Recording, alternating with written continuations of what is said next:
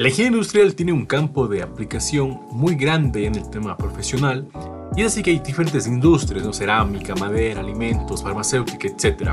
Y siempre sería interesante conocer en qué área están trabajando los diferentes ingenieros en producción o industriales. El día de hoy nos acompaña un invitado que nos contará cómo es su experiencia específicamente en el área de alimentos. Si quieres conocer mucho más sobre esta industria, quédate y escucha este podcast. Bienvenidos. Hey, ¿cómo están? Sean bienvenidos a un nuevo episodio del podcast Escuela Lean, el podcast donde hablamos de ingeniería, emprendimiento, tecnología. Como siempre, su servidor Alfredo Quito, quien le está acompañando aquí semana a semana y donde tratamos siempre de tener un invitado, ¿no? Y de hecho, hoy no es excepción, que ya lo voy a presentar como se debe. Y el día de hoy, este episodio va a estar enfocado básicamente en la parte de ingeniería, digamos, obviamente en la, en la profesión que, que profesamos, que es ingeniería industrial y bastante ligado, digamos, al sector. Y vamos a ver con nuestro invitado, está en un sector súper interesante y vamos a ir conversando sobre todo, ¿no? De cómo es ese día a día, de qué se trata, cómo es el, el, qué hace prácticamente ahí, ¿no? En qué podemos aportar como profesionales y vamos a ir conversando básicamente medio, medio tendido sobre ese tema. Y antes que nada, igual agradecer a toda la gente que escucha el podcast, hemos retomado con fuerza este año ya en los, los primeros dos episodios, me ha tenido buena aceptación, igual les agradezco mucho por eso, y continuamos igual, ojalá que sea de largo, digamos, semana a semana con invitados sobre todo, porque siempre hay algo que contar y siempre nos pueden contar con su experiencia, conocimientos y demás. Bien, el día de hoy nos acompaña Carlos Álvarez Astudillo, él es ingeniero en producción, de hecho ya vamos a preguntar cuál es la diferencia entre ingeniería de producción y ingeniería industrial, que es un tema en algo también que siempre nos están preguntando por ahí por, en Instagram o en, en TikTok. Y con él hoy vamos a hablar de un tema súper interesante y para mí es un gustazo que nos acompañe hoy día. Él es, de hecho, también es de, Ecuador, es de Cuenca, es mi ciudad y ha tenido el gustazo de darse un tiempito y acompañarnos el día de hoy. ¿Qué tal, Carlos? ¿Cómo estás? ¿Cómo has pasado? Hola, Alfredo. ¿Qué tal? Muchas gracias por la invitación. Mi nombre es Carlos Álvarez, como decías, de la ciudad de Cuenca, Ecuador. Tengo 30 años, estoy en el tercer piso ya. Eh, ingeniero de profesión, seguí ingeniería de producción y operaciones en la Universidad de la SUAY, de la ciudad de Cuenca igual. Em, hice un, estudio adicional, una maestría online en la Universidad Internacional de La Rioja, una maestría en dirección de operaciones y calidad. Y eh, tuve la fortuna de, de, formarme también como auditor interno para ISO 9001, eh, gestión de de calidad, hizo 22.000, gestión de inocuidad, eh, también hizo 14.001, sistema de gestión ambiental, hizo 45.001, sistema de gestión de seguridad y salud en el trabajo. Y eh, me, he venido desempeñando algunos años ya en, la rama de, de, alimentos, por eso es que me he enfocado un poco también en estos temas de, de certificación, de normativa, mucho con, con los temas de inocuidad, que es realmente un mundo bastante interesante y, y bastante exigente. Buenas, Carlos. De hecho, gracias igual por tu tiempo y es un gusto tenerte aquí. Y de hecho, me parece interesante conversar con Carlos porque, eh, como digamos, a ver, de hecho, vamos a ir por allá, la parte de ingeniería industrial, ¿no? la parte de operaciones, procesos, tiene varios campos, ¿no? Existen empresas súper diversas todos los ámbitos, todas las ramas como tal. Y siempre será interesante, alguna vez te comentaba que la mayoría de gente que escucha el podcast eh, o son estudiantes, o son gente que está terminando la carrera, o está queriendo cursar las carreras que son afines, y siempre se ha preguntado, ya, ok, salgo y qué hay después, ¿no? O sea, qué sectores hay, o qué puedo hacer en tal empresa, o qué me puedo dedicar como tal. siempre esas experiencias de, de, gente que ya trabaja, digamos, en el día a día son súper interesantes. Y antes de, de, irnos enfocado netamente en el tema de, de tu trabajo, ¿cuál es la diferencia o que, que has estudiado, digamos, ingeniería en producción con la ingeniería industrial, por ahí también hay ingeniería en no sé, en administración de producción, hay algunos términos, ¿no? Pero hay una diferencia macro o al final como que somos medio, primos, digamos, ahí en esa parte. Eh, yo, te, yo, te cuento en base a mi experiencia. Eh, cuando me gradué del colegio, eh, creo que fue en el año 2008, si me corriges, fuimos compañeros de aulas también en el colegio.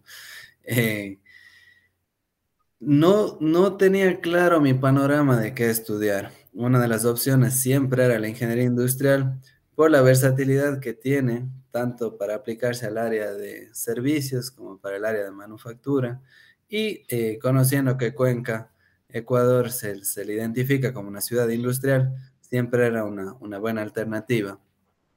Mi hermana, ah, mi hermana Andrea, ella es cinco años mayor a mí, ella estaba estudiando ya ingeniería de producción y operaciones en la, en la Universidad de la SUAY, ella es la que me convence de cierta manera con este enfoque, que yo pienso que tuvo ese enfoque en un inicio. Ella me decía que eh, ella fue segunda promoción de, Ingeniería de, Producción y Operaciones, y ella me decía que la, nuestra carrera tenía un enfoque mucho más administrativo eh, en el sentido de entender el entorno del mercado, de entender el entorno actual para no simplemente llenar eh, bodegas, hacer mucho inventario y reducir costos, sino entender cuál es el, enfoque del producto, eh, qué está requiriendo el mercado, qué novedades hay en cuanto a, nuevos procesos. Entonces, esa fue la parte que a mí me convenció para, para declinar por ingeniería de producción y operaciones.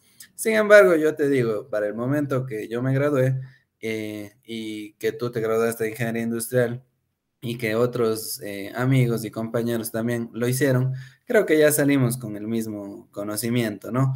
Eh, muy enfocado a teoría de las restricciones y ya con todo el enfoque de Lean Manufacturing que, que, nos, que nos mostraban caminos similares y yo creo que en este, en este punto el ingeniero industrial está claramente identificado como un ingeniero que sabe de procesos y no es raro verlo en un banco, verlo en un hospital, encargándose justamente de los procesos. Quizás esa fue la diferencia inicial. Esa fue la diferencia inicial donde el ingeniero de producción y operaciones se lo veía como que tenía esa formación adicional para abrirse campo en, el área de servicios, entendiendo el, entorno del mercado. Y eh, hoy por hoy, yo, en mi criterio particular, le veo que son eh, carreras de hermanas. Buenísimo, Carlos. Sí, de hecho, ese es, el, es, interesante aclarar, digamos, eso, porque y en la práctica, sobre todo, ¿no? Sí. Como que vemos lo mismo, entonces ya se va aplicando tal cual en, en esa, en esa parte. Igual, y ahora hablando ya de, tu, de tu, a lo que te dedicas, básicamente, ¿cómo llegas, digamos, porque tú estás en la industria alimentaria, ¿no?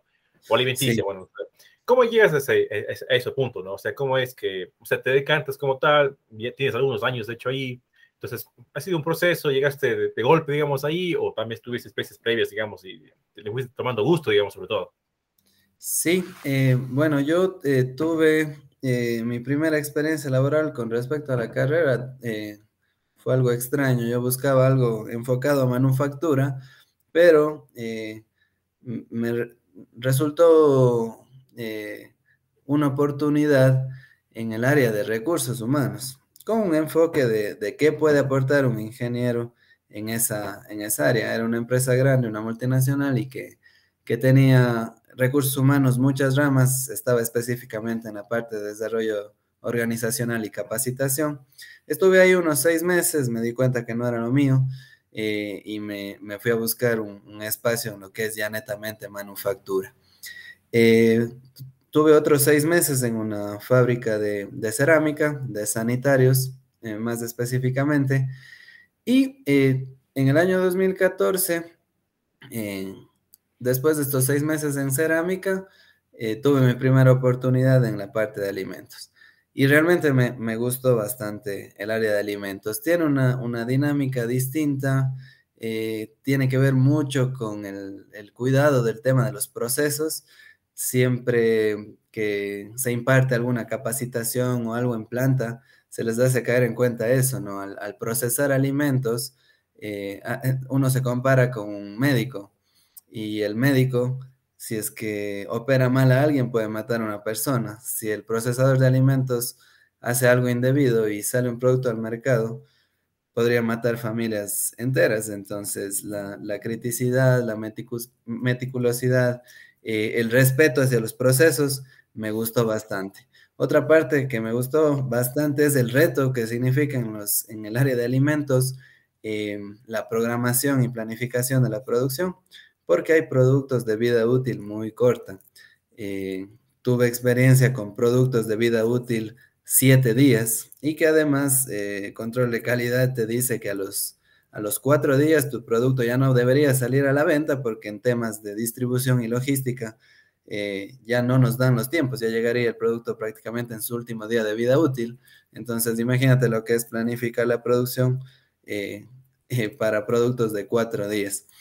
Eso fue lo que me llamó bastante la, la atención y me hizo enamorar del área de alimentos. Además que es una, una industria con mucha dinámica, mucha dinámica.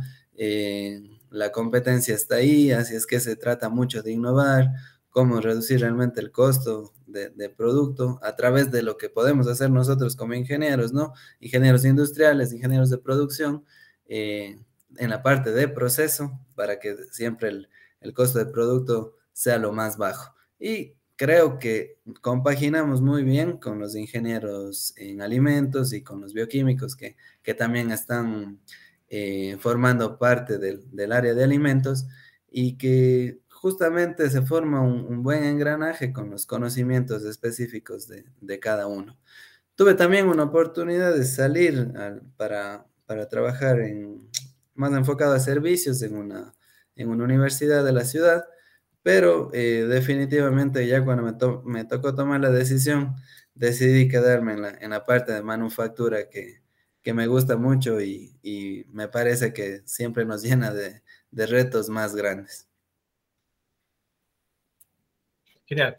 Justo algo también que siempre nos preguntan es, eh, a ver, una cosa es, no sé, trabajar de servicios, ¿no? Todo eso en la parte, no sé, administrativa, no, sé, docencia tal vez, en algunos casos. ¿Y cómo es ese día a día en, una planta? ¿no? Independientemente de que sea de alimentos o cualquiera sea, o sea ¿cómo, tú, ¿cómo tú te ves? Es, porque a veces bueno, mucha gente me pregunta y conversamos sobre eso, que a veces la, vida en planta, digamos, es un poquito más complicada, que hay problemas todos los días, que siempre uno está atrás de las cosas. O sea, eso es de todas las plantas o depende mucho el tipo de empresa, ¿no? Que tan nada esté como tal, o siempre se mantiene un nivel, digamos, de tensión, digamos, eh, diaria, ¿no? O sea, ¿cómo es ese día a día? Eh, bueno, creo que eh, las personas que, trabajan en áreas de servicios tendrán su postura y dirán que, sus actividades son más difíciles que en planta. Pero yo que le veo de, en, este reto de trabajar en una planta directamente en manufactura, es que se depende de muchas variables. Eh, los equipos tienen sus variables, tienen sus tiempos paro, tienen sus, sus problemas, reparaciones. Eh, siempre en la universidad estamos viendo nuevas, nuevas metodologías para limitar los paros, pero eh, en teoría de las restricciones también nos enseñan de ley de Murphy y eso es lo que más, más sucede. Cuando no debe dañarse una máquina, es esa la que se daña. Si es que una máquina no se programa, ahí sí funciona perfectamente. Cuando se la necesita para un producto para la venta, en ese momento falla. Eh, otro factor adicional es la variabilidad en el mercado. Mm, yo que me, he venido desempeñando en área de alimentos, hay, hay, pedidos que suben, bajan y que tú ni te enteras, están en fiestas en algún lugar, entonces te piden más de cierto producto porque ese producto se vende en el cantón X de la provincia Y. Entonces, esos, esos aspectos son variables que tú tienes todo en orden, todo controlado, todo planificado y te saca totalmente tus stocks de seguridad, se van al piso. Y otro tema también muy importante es el, trato con las personas. Eh, las personas que, se manejan, eh, que están enfocadas a parte operativa, son todos muy buenos, son todos muy buenas personas, pero que viven una realidad un poco diferente a la que quizás manejan personas que lideran equipos en área de servicios. Entonces, eh, depender un poco de, cómo se levantó ese día, de qué problemas hay en casa y que tú haces una planificación, pero dependes de un equipo de trabajo, que lo puedes capacitar, que lo puedes motivar, pero que simplemente hay cosas que se van de tus manos y yo siempre las he relacionado mucho con las cosas que ellos viven en casa y que esas preocupaciones determinan errores de operación de equipos y, no conformes, a veces numerosos, que, que representa eh, pérdidas en, definitiva y, lo, y, lo, peor, eh, desatención al, cliente y al mercado. Y tu experiencia, algo que justo mencionabas, que siempre o sea, hay un equipo multidisciplinario súper grande, ¿no? Siempre en las sociales, ¿no? Hay, como dices, en, tu caso, profesionales, los alimentos, bioquímicos como tal. Y algo que siempre se habla y que siempre se pecamos, digamos, los técnicos, es cómo chocar con la gente, digamos. O sea, cómo saber llegar a la gente, cómo conversar, eh, cómo ser jefe, o sea, porque sea como sea, eh, si entras a una fábrica como industrial o producción, siempre es algo, primero un rango medio, ¿no? O eres supervisor, de entrada estás a cargo de gente, ¿no? Entonces, ¿cómo has visto esa, esa parte de la formación de la, de la universidad, digamos, como tal, que ha apoyado eso, o qué falencias ves, o, qué, qué, nos deberían enseñar, digamos, prácticamente, para que podamos ese liderazgo, conversar con la gente, llegar a esa parte que es medio complicada, ¿no? Eh, yo creo que para un ingeniero industrial, un ingeniero de producción, debería estar dentro de la, de la malla algún seminario, algo en donde sí te hablen de a qué te vas a enfrentar. Como tú dices, Alfredo, los primeros retos siempre van de la mano de supervisión o a veces asistentes de una jefatura de producción, pero que tiene el trato en realidad con la gente. Y eso es algo que nunca nos enseñan en las aulas y que forja tu carácter, que forja tu modelo de liderazgo. Eh, eso también creo que deberían enfocarse un poco más, hablar un poco sobre los modelos de liderazgo que existen, como para saber eh, cómo llegar, pero hacerlo con un toque real, ¿no? Un toque de nuestra realidad, de nuestra sociedad, porque claro, si nosotros vamos a una empresa ideal, una industria que ahora se habla de 4.0, 5.0, donde tus operadores de máquina en realidad eh, son técnicos específicos en algo, ingenieros mecatrónicos muchas veces, pero nuestra realidad es que en esas primeras experiencias laborales te topas con personas que no han culminado la escuela, que aprender les cuesta mucho. Eh, en las funciones que desempeño ahora en la, empresa en la que trabajo, está mucho el tema de la capacitación sobre los procedimientos eh, internos. Entonces, te topas, por ejemplo, como con casos de personas muy capaces y que tomas la típica evaluación y les va mal, pero resulta que les cuesta escribir. Entonces tienes que ir identificando eso, tienes que ir eh, realmente conociendo a cada persona que son tan capaces de sacar 20 sobre 20 en una evaluación oral, pero que le cuesta demasiado hacer una evaluación escrita. Y en realidad son gente que te puede incluso enseñar cosas, cosas en, planta. Eh, entonces, esa parte es un, reto que te toca tomarlo eh, de primera mano, porque son de las primeras funciones. Creo que deberíamos prepararnos un poco en eso, saber cómo enfrentar eso. Y esto que haces tú, yo valoro mucho porque es eh, una ayuda como para esas personas que están tal vez saliendo de la universidad o, estudiando todavía, pero empezando su, su, caminar por la industria y que sepan que se van a topar con esto y que, y que eh, sepan cómo ¿Cómo van a hacerlo? Escoger un modelo de liderazgo es muy importante y tener coherencia en lo que uno dice y cómo actúa. Uno a veces piensa, voy a hablar de trabajo en equipo, voy a hablar de liderazgo, voy a hablar de que yo no soy jefe, que yo soy uno más del equipo de trabajo y llega tarde a gritar, a dar órdenes y, sin escuchar a nadie. Eh, otra cosa que me parece a mí muy importante y que yo noto que realmente de nuestra generación hacia abajo, sí somos diferentes, porque tú te topas en empresas también con personas eh, mayores que tal vez en donde el ser, el haber estudiado, el ser el ingeniero del grupo, tenía su peso. Creo que para nosotros eso es algo un poco más irrelevante, más bien lo vemos como una formación, no como, no como un privilegio, como un estatus. Y eh, no, no tienes idea lo valioso que es escuchar a la gente. Cuando tú eres nuevo en una empresa, lo que tienes es que hacer aprender de las personas. Y si te topas con personas que a veces son complicadas, a veces son difíciles, pero le das oídos, vas a encontrar muchas respuestas de, incluso de tus propias funciones y cómo hacerlo de la mejor manera.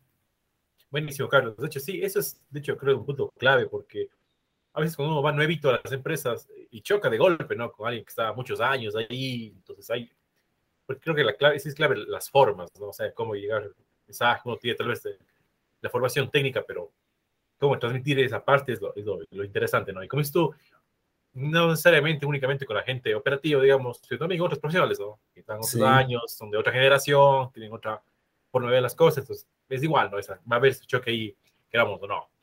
Y ahora hablando de la parte técnica, digamos, como tal. O sea, no sé si nos puedes explicar un poquito eh, ¿qué hace tu empresa actualmente? No? ¿qué, fabrica? ¿Qué se dedica? Y después te voy preguntando, eh, ¿qué, ¿qué, hace un ingeniero de producción ahí? No? O sea, ¿qué controlas? ¿Qué ves? Qué, ¿Cómo es ese día a día ya de la parte técnica como tal? Bueno, eh, yo laboro ya más de tres años en una fábrica de salsas y aderezos. El producto estrella es la salsa de tomate.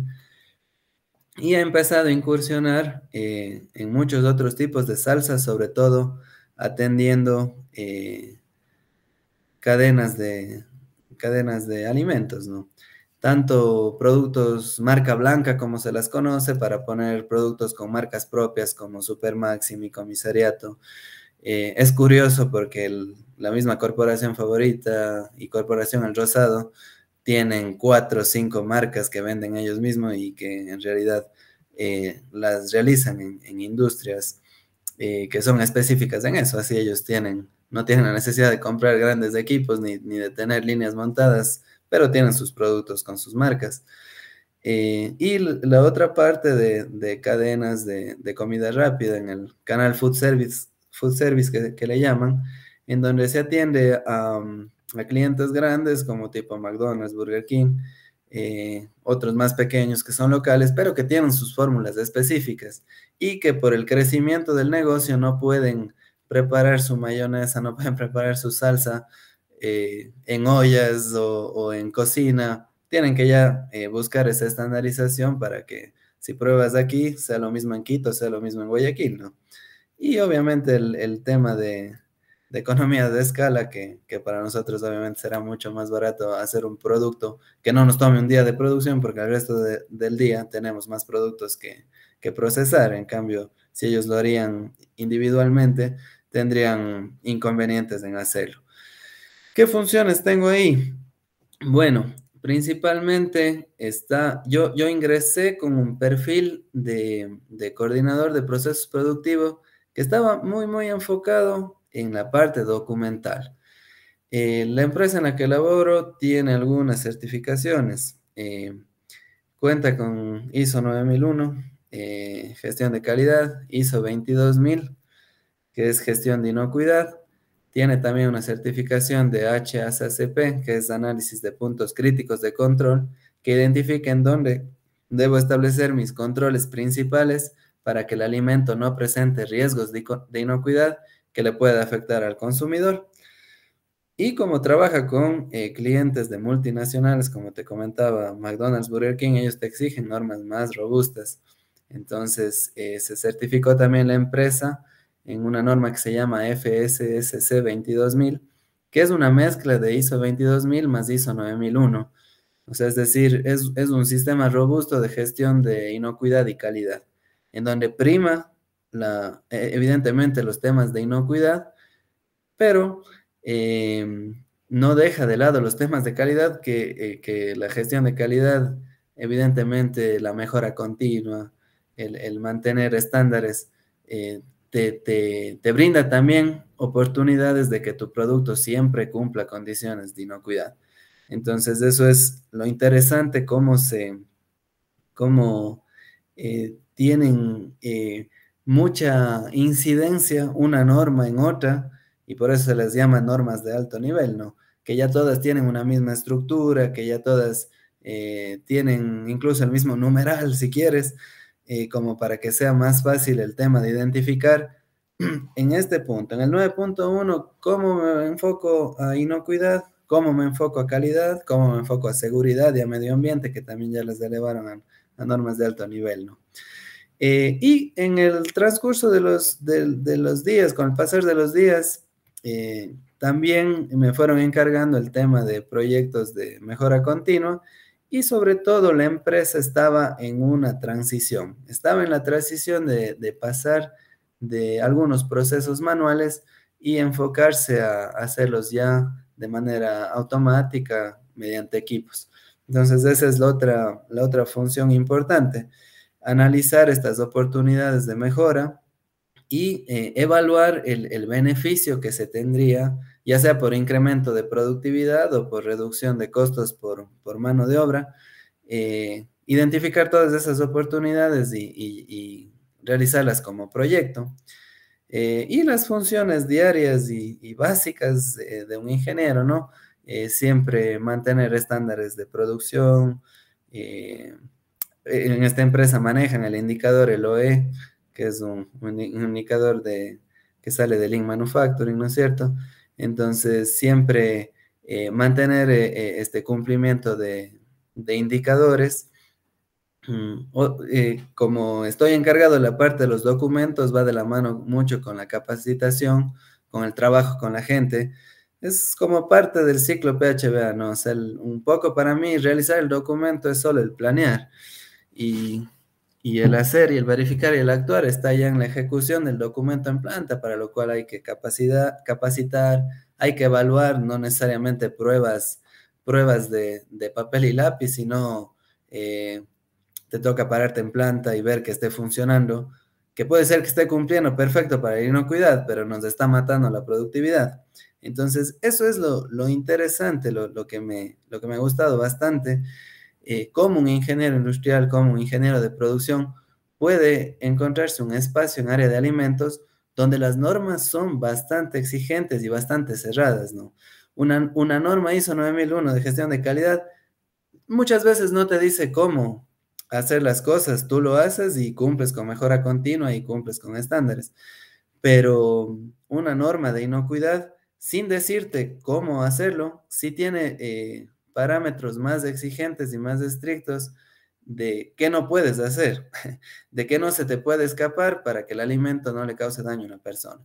Entonces es súper interesante porque nosotros tenemos el chip ya puestos como ingenieros industriales, como ingenieros de producción, tenemos el chip ya puestos en temas de productividad, de eficiencia y eficacia, ¿no? Eh, y cómo, cómo lograr que eh, encontrar oportunidades en exigencias de inocuidad, como para que te represente también mejoras en la productividad. Creo que ese es un, reto que si a alguien le interesa la industria de alimentos y, está pensando en dónde, en qué rama debo enfocarme, ese es el reto más eh, grande y es lo que te pone a pensar todos los días. El cómo engranar que las normas de inocuidad no sean, eh, no vayan en no vayan a, perjudicar tu, productividad. Buenísimo. De hecho, es, me parece genial el enfoque que le das, ¿no? Que no sea una, una camisa de fuerza, ¿no? En, el día a día, ya en la, parte práctica como tal. Genial, no, no lo había visto de esa, de esa manera. Y tú habías comentado que, por ejemplo, yo trabajo en la parte cerámica y no pasa nada si la maceta pasa un año ahí y nadie compra. Pero que en cambio los alimentos, la parte de perecibles, ¿no? Que es algo súper sensible. Y alguna vez también cuando, cuando estudiaba veía la parte de, de la gestión de la, de la previsión de la demanda, ¿no? Todas las variables, que los tiempos, que día de la semana, esto no exige, hay full variables que pueden incidir en que el producto se venda más o menos, sobre todo la parte alimenticia, ¿no? Que hay una promoción, que ha hecho no sé qué, que hay que por fiestas de fin de año, que hay, hay un sinfín de, de ahí. ¿Y cómo es esa administración, no? En tu caso, por ahí hay un sistema que manejan, es un, el tema de alimentarios, hay algunas políticas. ¿Y qué pasa si se caduca, no? O sea, ¿cómo, cómo intentan bajar esos, no sé si esclavos, desperdicios. Sí, bueno, eh, son, son desperdicios y, y tiene eh, dos fases. Es la fase del reproceso y la fase ya como tal del desperdicio. Bueno, en la, en la empresa donde estuve antes, que también es de alimentos, ahí sí estaba eh, directamente involucrado con la planificación de la producción y en, en, esa empresa carecíamos de, de un forecast de ventas, carecíamos de un presupuesto de ventas como para saber hacia dónde enfocas tus esfuerzos de hacer un stock o de hacer un cálculo de, bueno, este es, este es mi, presupuesto, así es que debo cumplir con esto y de ahí sí ver las variables de mercado.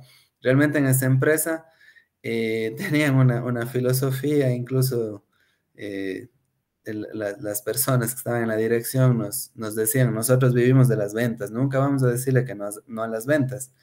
Y yo intentaba explicar un poco de, que a veces eh, era, un, era una mentira vender un producto y decir que, estoy, que tengo esta utilidad, porque no va a tener nunca la misma utilidad si tengo cambios de formato constantes, si tengo horas extras en exceso y si tengo que, eh, en alimentos, un costo adicional del setup de máquina es la limpieza. Entonces, cuando tú piensas en un cambio de formato en una industria normal, también tienes actividades de limpieza, ¿no? Pero acá se suman temas que son químicos de limpieza y después eh, eh, laboratorio, control de calidad siempre realiza hisopados como para saber que la limpieza ha sido adecuada.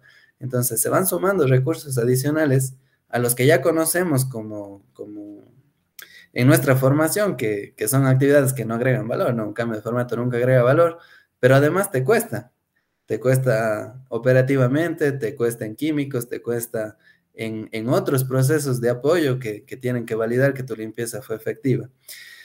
Eh, todo eso se habló y no, no, nunca tuvo buenos ojos. Siempre fue un poco el tema de que las ventas nos, nos mantienen y, y, los clientes eh, tienen la razón, pidan lo que pidan.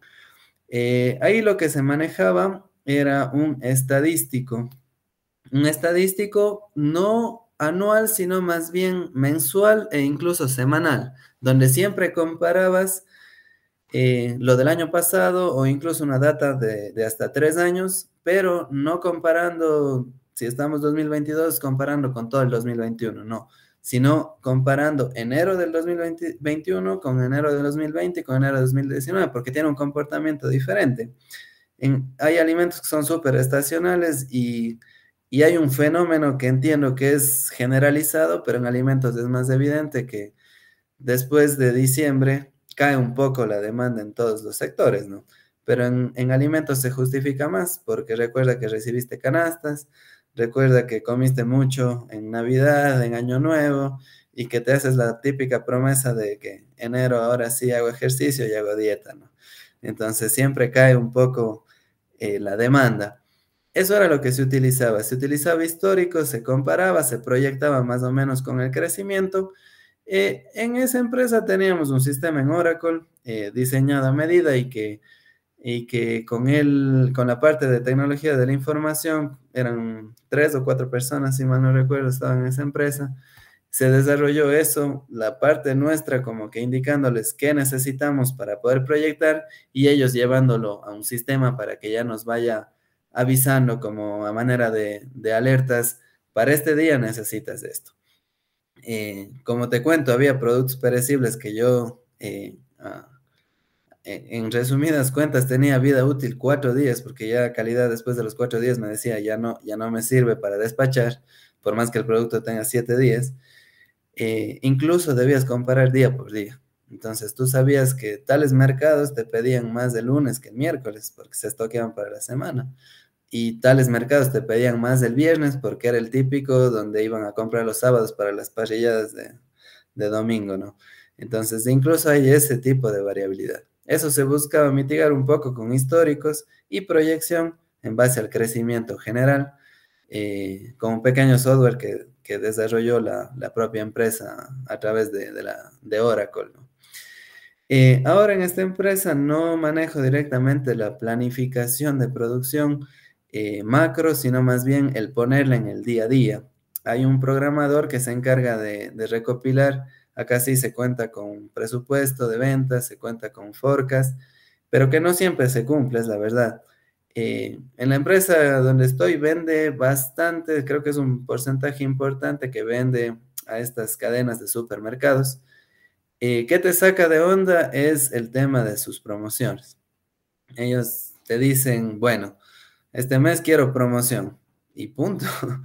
Y, y, da, y dame y quiero promoción y, se duplican, se triplican las ventas y luego no sabes cuándo deja de, de comportarse en, ese, en esa curva de crecimiento la promoción y cae en picada porque ya todas las casas están estoqueadas y ya nadie te compra.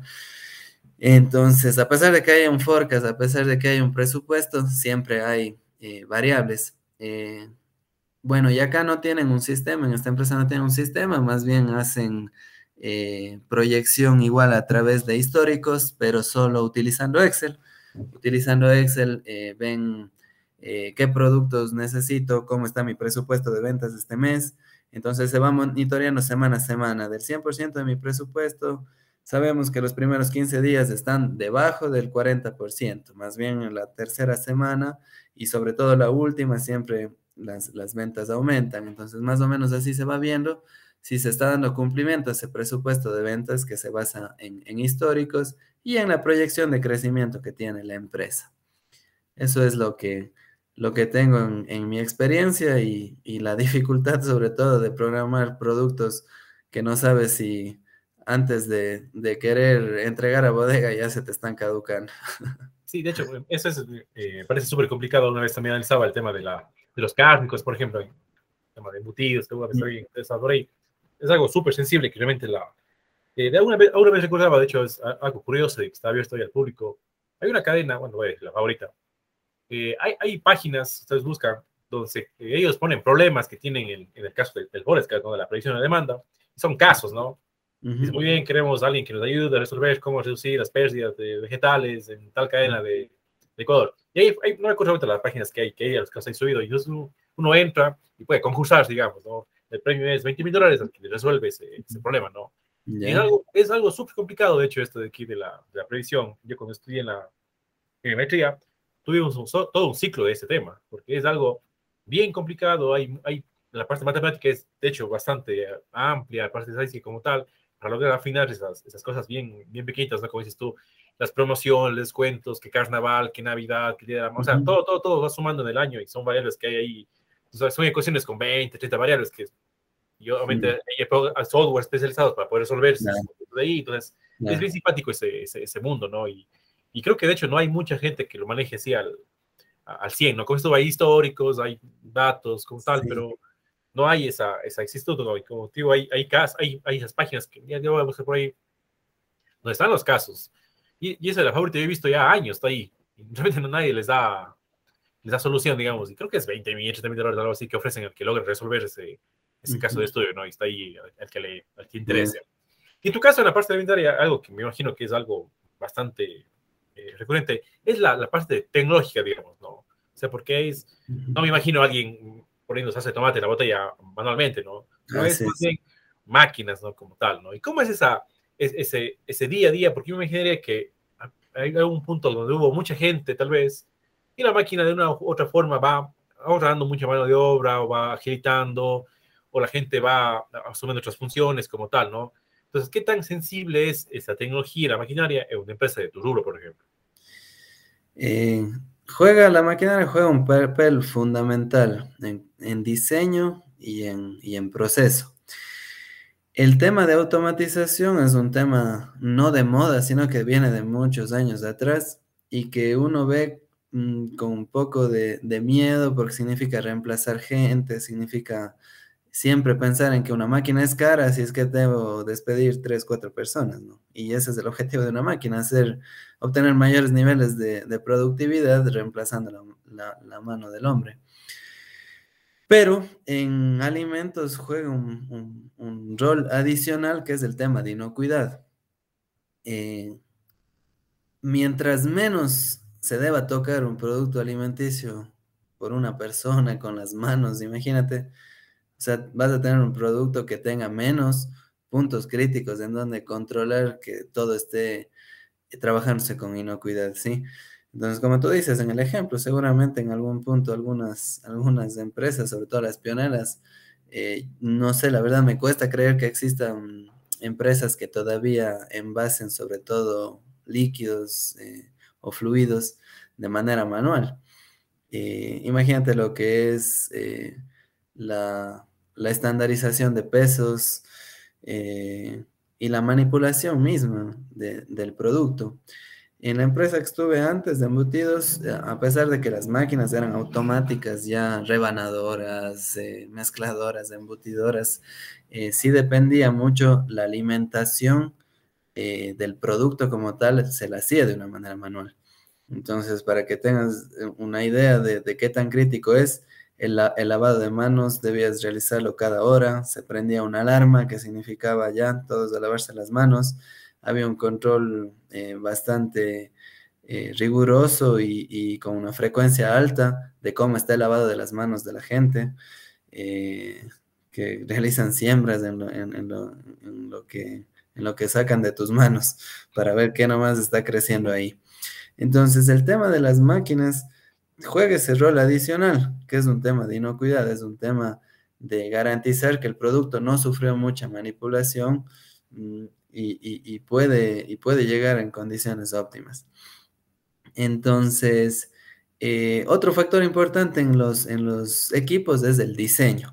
Cuando tú realizas un equipo, tú me, comentas, estás en la parte de cerámica, estoy seguro que también la limpieza es importante, ¿no? La limpieza es importante porque si se mezcla alguna preparación con otra, si se mezcla un color con otro, si es el caso del esmalte, vas a tener un, un producto no conforme, ¿no?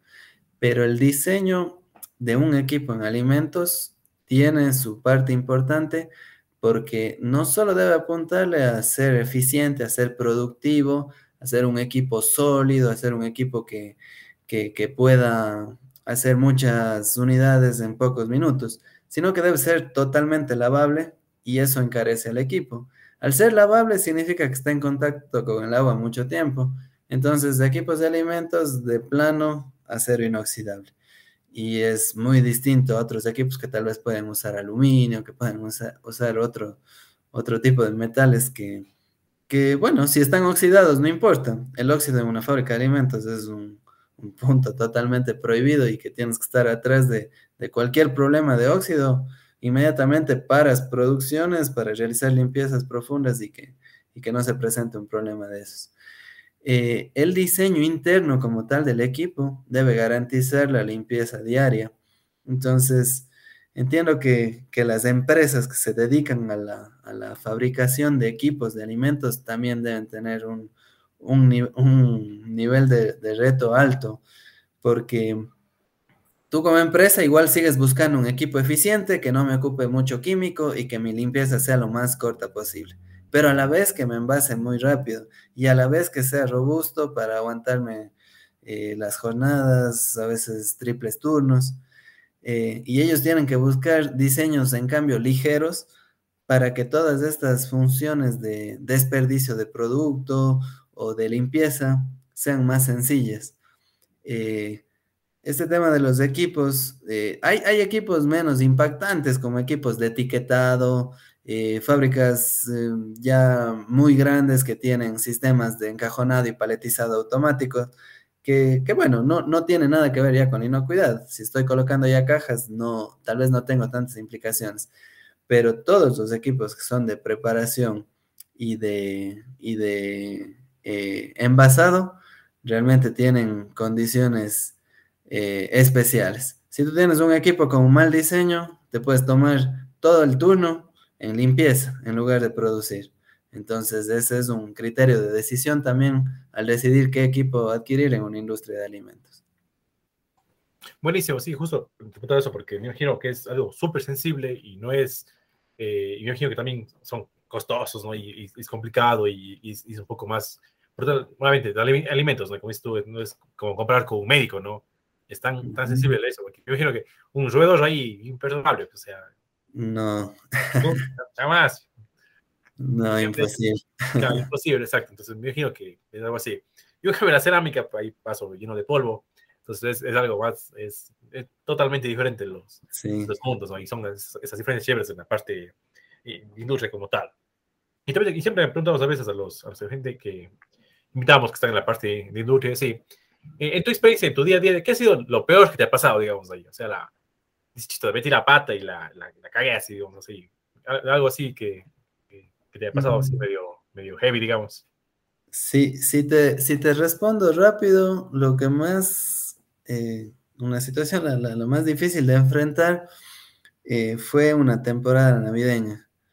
Eh, aquí viene la parte en la que me excuso porque trabajábamos horas realmente demandantes. Te hablo de 16, 18 horas por día para cubrir esa demanda navideña y teníamos un pedido de jamones para canastas, que yo sabía que salía a las, por ponerte una hora, ¿no? A las 8 de la noche. Y salía ese camión y salía a hacer la entrega ya de canastas, era cerquita de, ya de, cerrar la, la, producción de navideños, si no era 22, era 23 de diciembre, algo así, o sea, era de los últimos días de producción. Y ya no tenía de dónde más eh, pedir producto, porque yo estaba en el área de empaques al vacío en ese tiempo y mm, para yo poder rebanar un producto yo debía pedirlo dos días antes para que se, se mezcle, se procese, se embuta, se cocine, pase al cuarto de enfriamiento y para poder rebanar llegaba en condiciones frías. Entonces no era algo que yo podía decir, bueno, sí, me olvidé de este producto, cambia la máquina, cambia el formato en la máquina y dele. Debía regresar tres días atrás para, para poder pedir el producto. Y como te cuento, con las jornadas largas, el nivel de estrés es algo, es alto, es alto y, y claro, viene la persona de despacho a reclamarle que le está faltando solo ese y que lleva con el camión media hora tarde. ¿Qué, qué hago? ¿Cómo regreso atrás del tiempo? Eh, tres horas. Bueno, eh, tuvo un final feliz de historia con, con el apoyo ahí un poco de la gente de bodega porque eh, se realizaba adelantos en los despachos, o sea, tenían preparado previamente algunos productos y me tocó eh, utilizar esos productos y reponerlo más pronto. Sí quedamos en, como demanda insatisfecha, pero era más fácil quedar como demanda insatisfecha en la tienda que el pedido totalmente cerrado y que solo esperaban su canasta navideña para el agasajo y nada más, ¿no? Entonces, eso fue un factor de decisión también. Claro que claro que no se cumplió con todo, pero era más fácil afectar, digamos, al, cliente de la tienda, al cliente del mercado, que al que pidió específico para una fecha. Y no fue fácil, de hecho tuve que pedir eh, que me pasen a, la, planta de empaques, porque mm, no, recuerdo bien, pero había una, una, codificación diferente, por ser un navideño había una codificación diferente, entonces incluso me, me tocó reprocesar creo que fue la situación más difícil porque no, no tenía nada más que hacer. O sea, era, era simplemente ir, a, ir a, dejar los uniformes y nada más porque no podía regresar en el tiempo tres días atrás como para tener el producto. Sí, y de hecho es, me parece valiosa la, este tipo de anécdotas porque, digo, la gente que se escucha, que están acá en la carrera como tal, es, es bueno empaparse ese día a día, ¿no? Porque muchas veces en las aulas, ni idea, pues, o sea, no tienes idea de cómo es ya ese, cómo dices tú, sí, sí, sabía yo en la parte, sobre todo de, embutidos como tal, que en la época de la es durísima, 16, pues, 18 horas y, toque, y ya el día siguiente, otra vez a las 6 de, la mañana, al día siguiente, y hay que darle, dale, dale. Entonces, toca así, ¿no es cierto? Son esos días medio interesantes como tal. Igual hay una parte cerámica entro a las, a las 8, mido a las 10 de la noche, porque, no sé, pues hay, hay un contenedor que se quedó, no sé, hay, hay cosas así.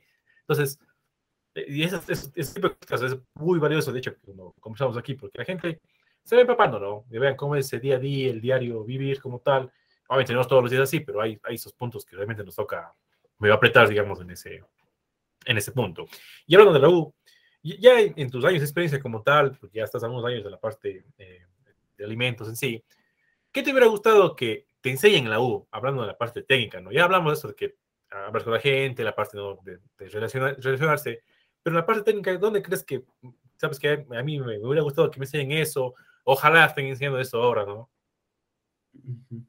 Eh, mira, no sé si, no sé si sea un problema, espero, espero que sea un problema solucionado de ahora en mi carrera. Eh, nosotros abiertamente eh, dijimos en nuestras épocas en la universidad que nosotros teníamos serias falencias en, en nuestra malla, se llamaban las materias de, máquinas industriales y materiales industriales que realmente no fue una, cátedra que, en la que se tocaron temas reales, más bien se llevó un poco por otro lado, entiendo que un poco por el docente, ¿no? Eh, que no, no, no, no tuvimos una buena formación en eso. Y eso a mí hasta ahora me, cuesta, porque como te comenté, mis funciones actuales son buscar oportunidades de mejora eh, y bastante enfocado al tema de cómo ir automatizando procesos. Entonces, sí tengo que apoyarme mucho en la parte de mantenimiento. Eh, ahí hay un ingeniero mecánico y también el jefe, de hecho es un ingeniero industrial, pero que, mm, es también tecnólogo, tecnólogo, no sé si eléctrico o mecánico, pero tiene esa formación, lo que conocen. Entonces yo puedo tener el equipo ideal, pero ya me empiezan a hablar de consumo de aire, consumo de vapor y díganme temas de corriente y esas cosas me cuesta, me cuesta un poco, a pesar de que ya voy tres años ahí en esas, algo he aprendido, pero obviamente al detalle no sé. Y eh, yo entiendo que otros compañeros que estén en, ámbitos de supervisión también deben sufrir esa, esa, parte, esa falencia, algo más profundo en cuanto a equipos, de manera general, ¿no? De manera general, eh, el funcionamiento, porque en, en la parte de supervisión, también eh, dependes mucho de los equipos y, cuando hay problemas, eh, cuando se extienden las jornadas, a veces no tienes la gente de mantenimiento todo el turno. Hay empresas que funcionan así, ¿no? Se acaba, se acaban las ocho horas para mantenimiento, pero la producción sigue porque es política de la empresa. ¿Y quién te auxilia? Y obviamente la gente va al, va al supervisor, ¿no? Entonces, yo espero que ese problema haya sido superado porque las, las las materias estaban, en, la, cátedra estaba en la malla, pero sí fue una falencia grande que no tuvimos un, buen nivel académico de manera general en esas materias. Buenísimo. Sí, de hecho, eh, siempre hablamos que ingeniería industrial toca full cosas, ¿no? O sea, hay, full cosas. Y de hecho es importante porque una empresa es un todo, ¿no? Ese, de hecho, ya tocas ahí, chocas ahí y, hay que saber de, qué de máquinas, que de la gente, que de procesos, y un poco de cosas ya en el, en el, en el día a día, digamos, ahí en el, ya en el, en el diario vivir, ¿no? que es lo, importante, justo quiero que se, se, transmita, digamos, aquí con la, con la gente. Y, y, luego, digamos, allá en tu, y tú ya en el día a día, ¿cómo eres, digamos? O sea, ¿cómo es ese Carlos? De, ¿Es el estricto? ¿Es, grita? Es, mejor chistoso? O sea, ¿cómo, es, ¿cómo te has ido formando tú ese estilo, ¿no? Ya prácticamente de, de un profesional, de un líder. ¿Cómo, cómo, cómo has ido ese, ese crecimiento? Eh, creo que la, la, cómo fui evolucionando en la industria me permitió desarrollar un, modelo de liderazgo y que era un poco lo que tocaba al inicio de esta charla, de que hay que ser coherente con el modelo de liderazgo, porque si tu modelo de liderazgo es ser el bravo y el serio, tienes que serlo y tienes que serlo siempre y tienes que serlo con todos. Entonces hay que tener mucha coherencia con lo que transmites y con lo que haces hay gente, hay gente que, me he topado en la industria y, y, le va bien siendo así. Y hay gente que le va bien del lado de ser el bueno, el, tranquilo, el carismático, le va bien. Entonces sí creo que debes ver qué te, qué te sienta bien a ti, qué, qué, funciona mejor con tu equipo y, y desarrollar ese modelo de, liderazgo. En realidad yo eh, desde que empecé ya en la parte de manufactura y fue un primer reto importante porque era una, empresa con un nivel de motivación por los pisos, por el piso, y, que tenía 45 personas a cargo, ¿no? Eh, realmente creo que la mayoría eran mayores a mí, yo empecé a los 23, 24 en esa empresa, entonces era difícil. Eh, llegué a tener incluso encontrones con gente de, que me querían caer a golpes, ¿no? O sea, a ese, a ese nivel de desmotivación estaba la gente. Eh, ¿cómo, ¿cómo, se me dio a mí? Lo, lo, mejor fue ser una persona de mucha comunicación. Y esto creo que de seguro lo aprendí en la maestría, de seguro lo aprendí en la universidad. Eh, en la maestría tuve una, materia importante, muy interesante, claro que con un enfoque más eh, gerencial ah, sobre el liderazgo, ¿no? Pero yo la asocié directamente a mi, a mi experiencia en planta y creo que fue el éxito, el tema de la comunicación. Eh, las personas en planta no, no son personas que no entiendan las cosas, entienden muy bien y todo funciona mejor cuando les explicas las cosas.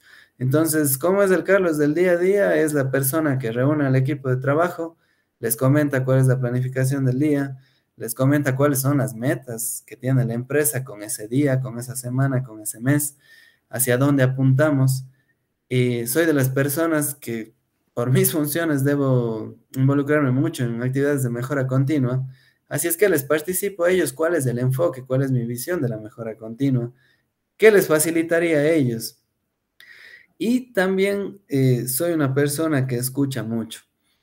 Eh, escuchar a las personas en planta, eh, no solo personal operativo, también pares superiores, pero no solo oír, sino escuchar. Siempre te, transmiten algo que después terminas ocupando para solucionar a veces problemas distintos.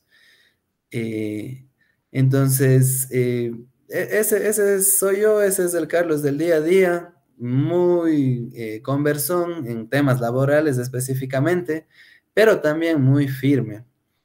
Eh, creo que no, sería, sería un santo si no lo hubiera hecho. Estoy seguro que unas tres, unas cinco veces me he exaltado, he levantado la voz, he llegado a usar hasta palabras mayores, pero, pero no más de eso, no más de eso.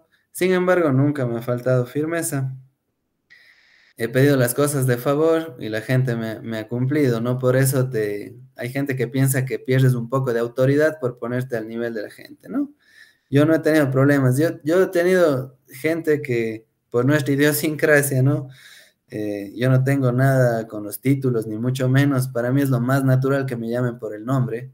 Eh, y he tenido jefes que me han llamado la atención porque he permitido que me llamen del nombre. He tenido jefes que me han llamado la atención porque yo al personal en planta siempre le trato de usted. Y ha habido gente que me trata de tú, pero jamás ha sido fuera de los límites del respeto. Eh, cuando ha habido alguna falta de respeto, he llegado a, ellos a través de las, del reglamento interno de trabajo, notificando a recursos humanos y haciendo las, las acciones legales que, que obedecen. Entonces, eh, eh, esa firmeza y esa coherencia en que soy una persona que me gusta comunicar, entonces así mismo te escucho, pero una vez que se define un proceso, ese es el proceso y no hay vuelta atrás, esa firmeza, me ha dado, te digo, evaluando, evaluándome y por la evaluación de mis superiores me ha dado buenos resultados. La gente ha entrado en sintonía, la gente entiende cuál es la meta, la gente entiende que la mejora no es porque va a perder su puesto de trabajo, sino que estamos buscando condiciones de inocuidad, estamos buscando condiciones de productividad y, eso. Eh, tampoco he sido cerrado nunca ante las peticiones de, de las personas. Eh, que, tiene, que tiene problemas, que enfrenta problemas día a día, ¿no? Que tiene problemas en casa, que el hijo está enfermo, que todo. Entonces, soy de las personas que si tiene que hacer una llamada, no le puedo permitir que esté con el teléfono en planta, porque está prohibido en el reglamento. Pero yo te presto mi teléfono para que hagas la llamada y puedas laborar tranquilo. Eso, eso te puedo comentar. Buenísimo, Carlos. De hecho, me parece súper valiosa esa parte, digamos, de, de ese podcast, porque, como digo, es, es de día a día, ¿no? Y al final es, es gente tratando con gente, ¿no? Y como dices todos tienen sus problemas, todo el mundo tiene su, su, mundo, ¿no? Como tal, ni sabemos, digamos, su, eh, eh, su día a día y hay que ser también empáticos en ese punto, ¿no? Hay que, es dando y dando, ¿no? Esa parte de firmeza. Pues bien, Carlos, como te dije, la hora se pasa volando, de hecho, ya casi, sí, sí, sí. Sin, sin, darnos cuenta. Y para casi terminando, igual les comento a la gente que invito, ¿Qué recomendaciones das a gente que está estudiando, que va cambiando la carrera, o no sé, libros, series, series de Netflix, no sé, podcasts, no sé, ¿qué, qué, qué les darías ahí, algo que te guste a ti, que eh, que te, que te aporta, que crees que le puede servir también a los demás? Bueno, eh, las personas que, que, todavía están estudiando, eh, Creo que mi, recomendación está un poco en que vayan identificando ya qué sectores les gustaría llegar a trabajar. Eh, hay prácticas preprofesionales, hay pasantías y tal vez si no te exigen demasiado, busques. Yo eh, no hice eso y me arrepiento. Mira que tal vez eh, yo encontré en el área de alimentos un, un espacio donde desarrollarme y que me gusta eh, sin embargo, podía pasar todo lo contrario, que me tocó trabajar en el área de alimentos y no me gusta para nada. Entonces, creo que eso es muy importante y de ese lado empiecen a eh, un proceso de autoeducación. estamos hablando de mi caso y por qué llegamos a este, a este podcast conmigo, es justamente como para ver el enfoque de un ingeniero industrial, de un ingeniero de producción en alimentos. Y creo que una persona que esté todavía estudiando en la universidad tranquilamente puede devorarse las, las normas de inocuidad, normas de calidad, que le ayudarían y tendría una ventaja competitiva en, en una entrevista.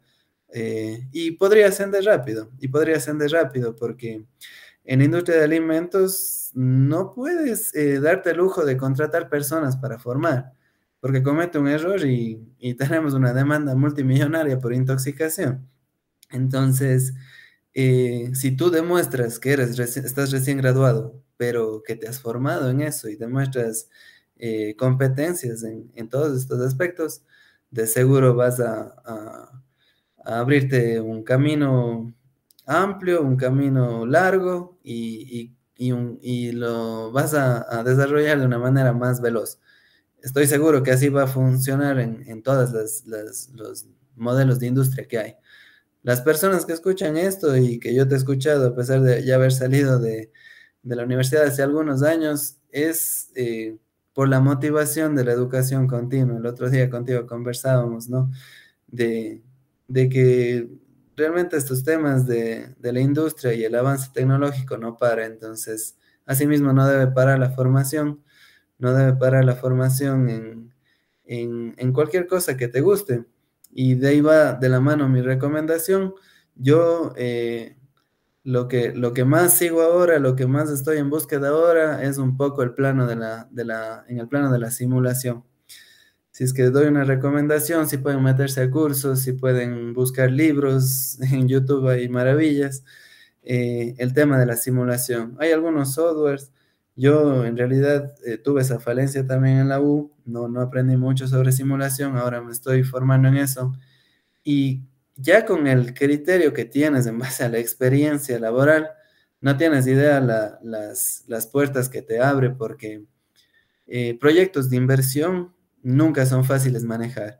Pero si tú llegas con, un proyecto de inversión, con un informe de tu simulación, y esta es mi situación en un año, en un mes, en una semana, y no porque yo lo diga, sino porque aquí tengo mi, dato estadístico que me salió de la simulación, estas son las condiciones, creo que es muy fácil, muy fácil convencer a los gerentes.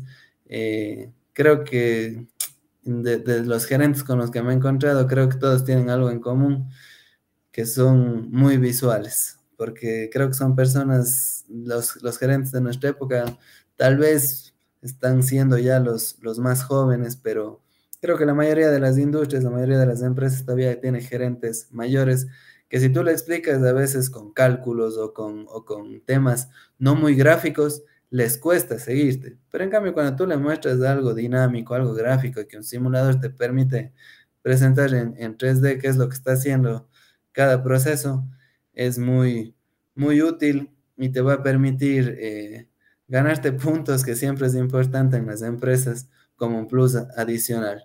Si yo recomiendo algo ahora, es ese enfoque que estoy teniendo yo también, que es la simulación. Buenísimo, Carlos. De hecho, es, justo lo que dices tú, la, la parte de simulación es eh, algo que igual no, mucha gente lo maneja, hay, hay, hay softwares como eh, Flexing, hay Anilogic, hay algunas también que son más parte financiera, que igual, igual es válido lo que dice Carlos, aprendan, o sea, hay en YouTube, ahora YouTube hay, tal vez que estábamos en la U era rarísimo, tiene que medir, hermano. Sí, todavía, todavía no era, no era claro. ahora. Tiene, tiene, que ver hermano todopoderoso que sabe todo y enseñarnos, ¿no? Y, no, ahora ya hay, todo el mundo, hay 10.000 tutoriales y demás que está al alcance, ¿no? Pero como dices tú, llega un punto, y es algo que también digo a la gente joven que está empezando, no desesperarse tal vez al principio, pero llega un punto como dices tú que hace match tu conocimiento ya con tu experiencia, ¿no? Y ya le ves, le ves sentido muchas cosas, de hecho, que ves en la U, dices, ah, mira, esto es así, ah, con razón, esto es así, entonces, ya empiezan a encajar las cosas con, el tiempo, ¿no? Entonces también es algo muy importante que les digo, no, no, me, no se desesperen, a veces vamos medio perdidos, digamos, al, al principio.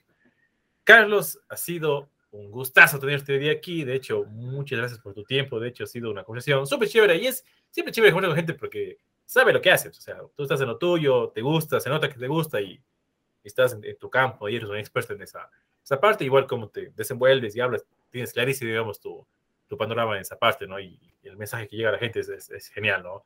Carlos, finalmente, no sé si. Eh, ¿Cómo está Carlos de, de, redes sociales? Si alguien quiere conversar contigo más de tema, ¿dónde te puede encontrar y demás? Bueno, esa sí es la asignatura pendiente. en redes sociales estoy solo en LinkedIn como Carlos Álvarez de Estudillo, me pueden encontrar. Realmente no, nunca hice match con Facebook y por ende con, no con muchas más cosas. Tuve un tiempo Instagram, no, no lo he usado en mucho, entonces no, no, no estoy activo ahí. Eh, sí, en LinkedIn pueden encontrarme como Carlos Álvarez de Estudillo.